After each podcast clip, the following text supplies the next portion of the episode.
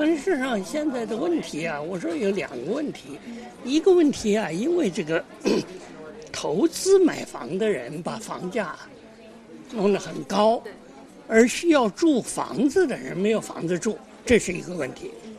啊，另外一个问题呢，就是我认为房地产泡沫太大，这个泡沫太大啊，危险很大。要是崩盘的话，会造成极大的冲击，要防止崩盘。这么两个问题，两第一个问题呢，我认为要用收缩货币的办法把房价压下来啊，因为有第二个问题在，你主动去捅啊，他一家伙捅破了，这个事儿就就大了。所以呢，它只能慢慢的来，啊。这样呢，时间就很长，远水救不了近火。哎，所以你你没有办法解决那第一个问题，啊，第一个问题要靠什么呢？要有廉租房，甚至最好的发这个房券，给低收入人，给他补贴，他可以用这个东西去租房子住，买房子啊啊。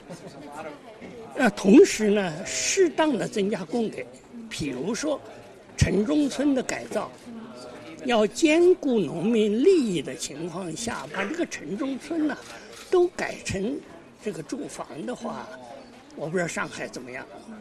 据说这个深圳是算过的，完全没问题，房子的供应。它卡在哪儿呢？卡在这个房基地，包括房房基地呀。他没有所有权，所以他就不愿意拿出来。啊，那么你就要就要改变这种状况了啊，这是是第一个问题。第二个问题呢，就是还是要执行稳健的货币政策，让这个货币超发的状况啊，慢慢慢慢缓解。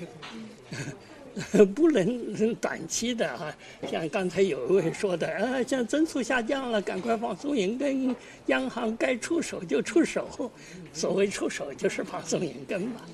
放松银根的话呢，会使得这个房价甚至还继续涨。继续涨泡沫太大了，这个危险性就就增加了。现在泡沫还是没有到破裂的时候，对不对？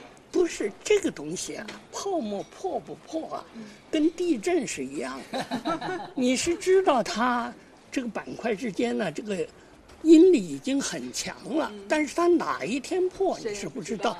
这中间不但有这个经济因素，还有心理因素。心理因素。嗯，比如说一发慌，它就会引发。对。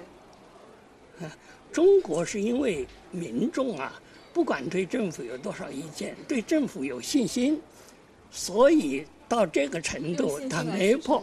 对。哎，这个这个金融这个东西啊，就是心理因素很重要。